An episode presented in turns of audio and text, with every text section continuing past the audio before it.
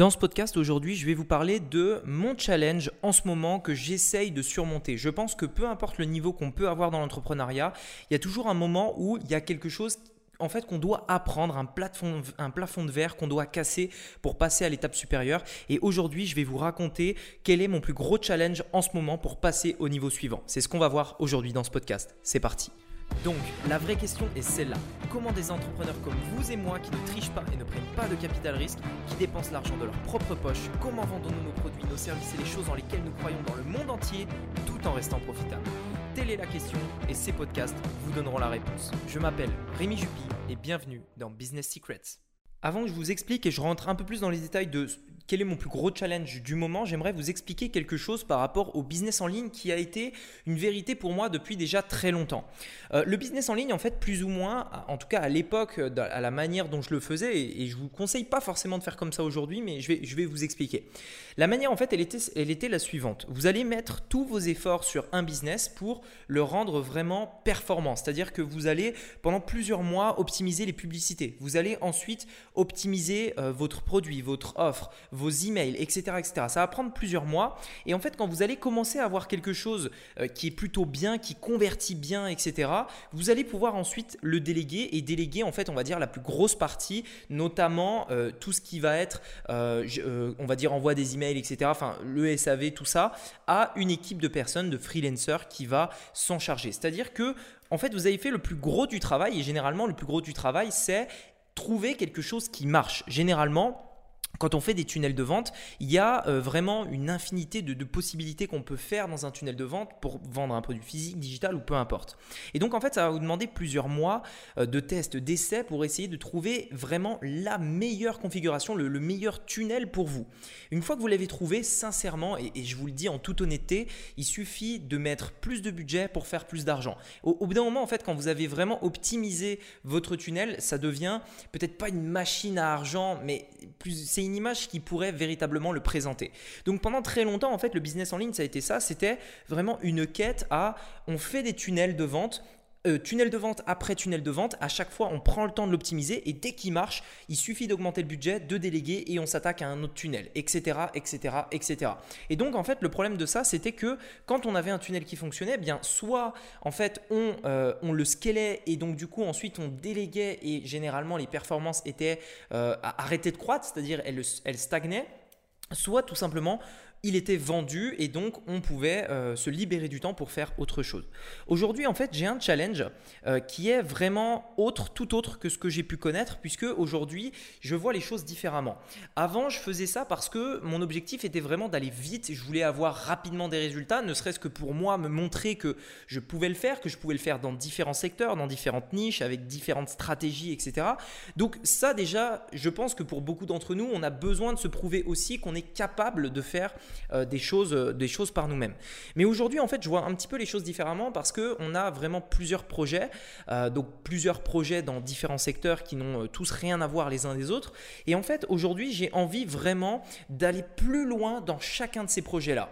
Ça veut dire que mon plus gros challenge aujourd'hui, et c'est vraiment quelque chose avec lequel j'ai énormément de mal, c'est le fait de déléguer les choses dans lesquelles je suis le meilleur et de continuer de faire les choses pour lesquelles je suis obligé de le faire par moi-même. Je vous explique. Aujourd'hui, il y a forcément des choses que euh, vous êtes le meilleur à faire dans votre entreprise. Ça peut être vos publicités, ça peut être vos emails, euh, ça peut être tout un tas de choses. En fait, c'est vous et, pas quelqu'un d'autre. C'est-à-dire que vous êtes le mieux qualifié pour le faire parce que vous connaissez vos clients, parce que vous savez comment ça marche, parce que vous avez créé le bébé de zéro. Et donc, vous savez les moindres ficelles, l'organisation, comment vous l'avez organisé, c'est vous qui l'avez fait.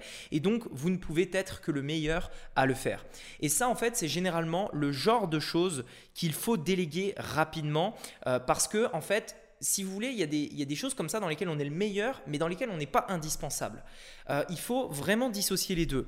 Il y a des choses dans lesquelles vous êtes bon, et il y a des choses dans lesquelles vous êtes mauvais, et il y a des choses dans lesquelles vous êtes indispensable.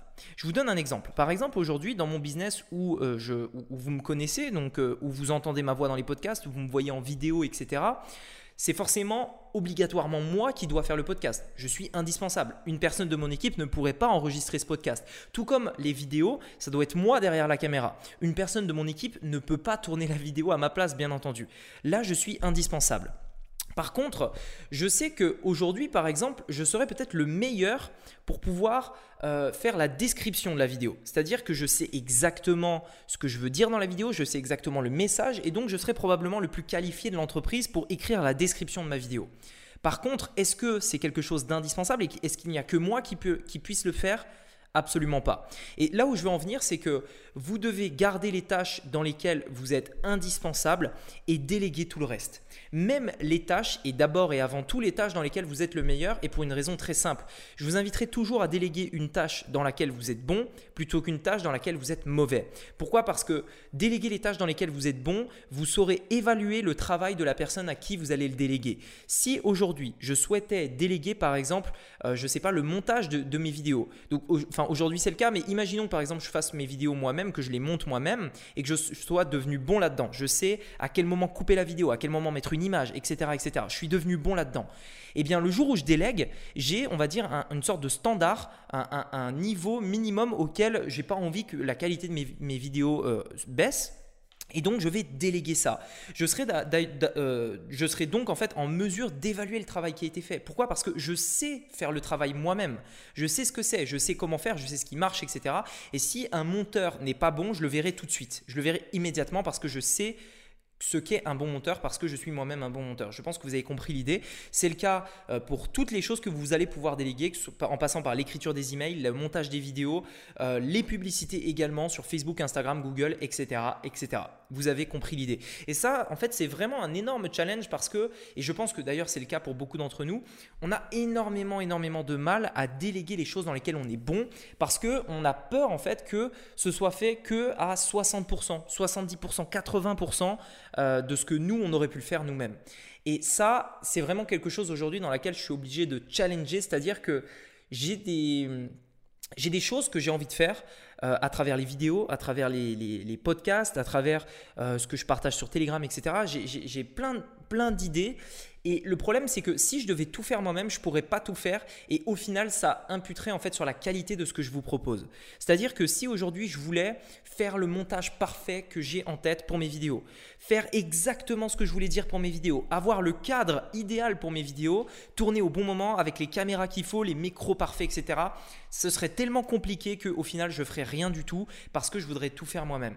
Et donc, en fait, il y a ça, c'est vraiment quelque chose de très important et, c'est pour moi un énorme challenge pour moi aujourd'hui, c'est que pendant très longtemps, il fallait seulement que je me, focalise en fait sur moi et mes compétences en me disant il faut que je devienne meilleur en écriture, il faut que je devienne meilleur en publicité, il faut que je devienne meilleur en tunnel de vente, etc. etc. Il fallait que je monte en compétences moi-même à mon niveau. Le deuxième niveau, et c'est celui-là vers lequel je tends à aller, c'est de faire monter en compétences les gens autour de moi afin que l'entreprise monte elle-même en compétences. C'est-à-dire que je ne suis pas l'entreprise. Ce n'est pas moi l'entreprise. L'entreprise, c'est une entité à part en fait qui est composée de plusieurs personnes.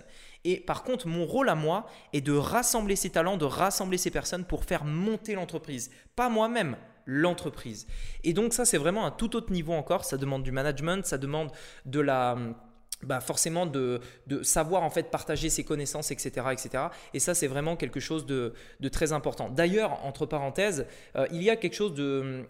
J'ai envie, envie d'en parler ici, même si c'est pas forcément énormément en lien avec ce que je voulais vous dire, mais c'est tellement important.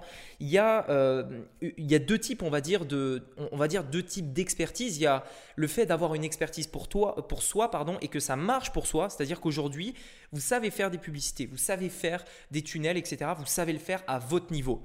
Le deuxième niveau, et c'est généralement un niveau bien plus difficile, bien plus exigeant, etc., c'est d'arriver à reproduire le résultat que vous avez pour vous, pour les autres. C'est reproduire vos succès pour les autres et faire avoir des succès d'autres personnes. Ça, c'est un tout autre niveau. Ça demande beaucoup plus de compétences, beaucoup plus d'expertise et euh, beaucoup plus de patience, etc. Et donc, c'est véritablement un vrai challenge. Que vous vouliez vendre des formations ou pas, de toute façon, si vous avez de l'ambition et que vous voulez passer à un stade où euh, vous allez pouvoir déléguer les choses dans lesquelles vous n'êtes pas indispensable, vous devrez apprendre à le faire.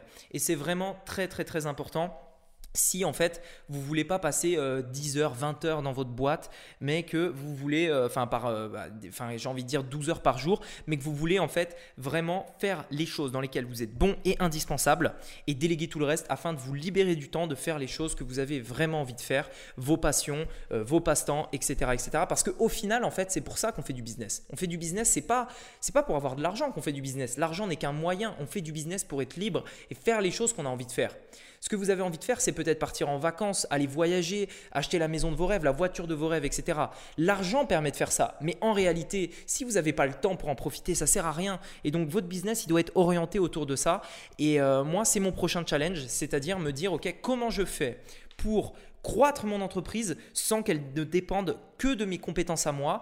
Et donc comment je fais forcément monter en compétence des personnes autour de moi qui vont aider l'entreprise à monter? C'est un vrai challenge. Je vous partagerai, je pense, au fur et à mesure que, que, j'arrive en fait à, à, découvrir un petit peu les ficelles de ça dans ce podcast-là et sur YouTube, euh, si éventuellement c'est quelque chose qui vous intéresse. Voilà, écoutez, je vous souhaite une très bonne journée. Si euh, vous êtes en vacances, profitez bien de vos vacances. Je pense que cette rentrée va être une rentrée de, de folie là en en 2020, septembre 2020, ça va être quelque chose de, très bien. J'ai beaucoup de choses à vous partager, beaucoup de choses qui arrivent, pas mal de surprises également. Donc restez bien connectés. Je vous dis à très bientôt pour un nouveau podcast. C'était Rémi, à bientôt. Ciao Hey, c'est Rémi à nouveau. Pour que l'on fasse ensemble de ce podcast le meilleur de tous dans notre catégorie, j'ai besoin de ton aide. Ton avis m'est précieux afin que je puisse m'améliorer pour toi et que je parle des sujets qui t'intéressent vraiment. Je suis prêt à tout pour m'adapter, mais pour ça, il me faut un retour de ta part sur Apple Podcast. J'ai vraiment hâte de lire ton commentaire et je te dis à très vite. À bientôt.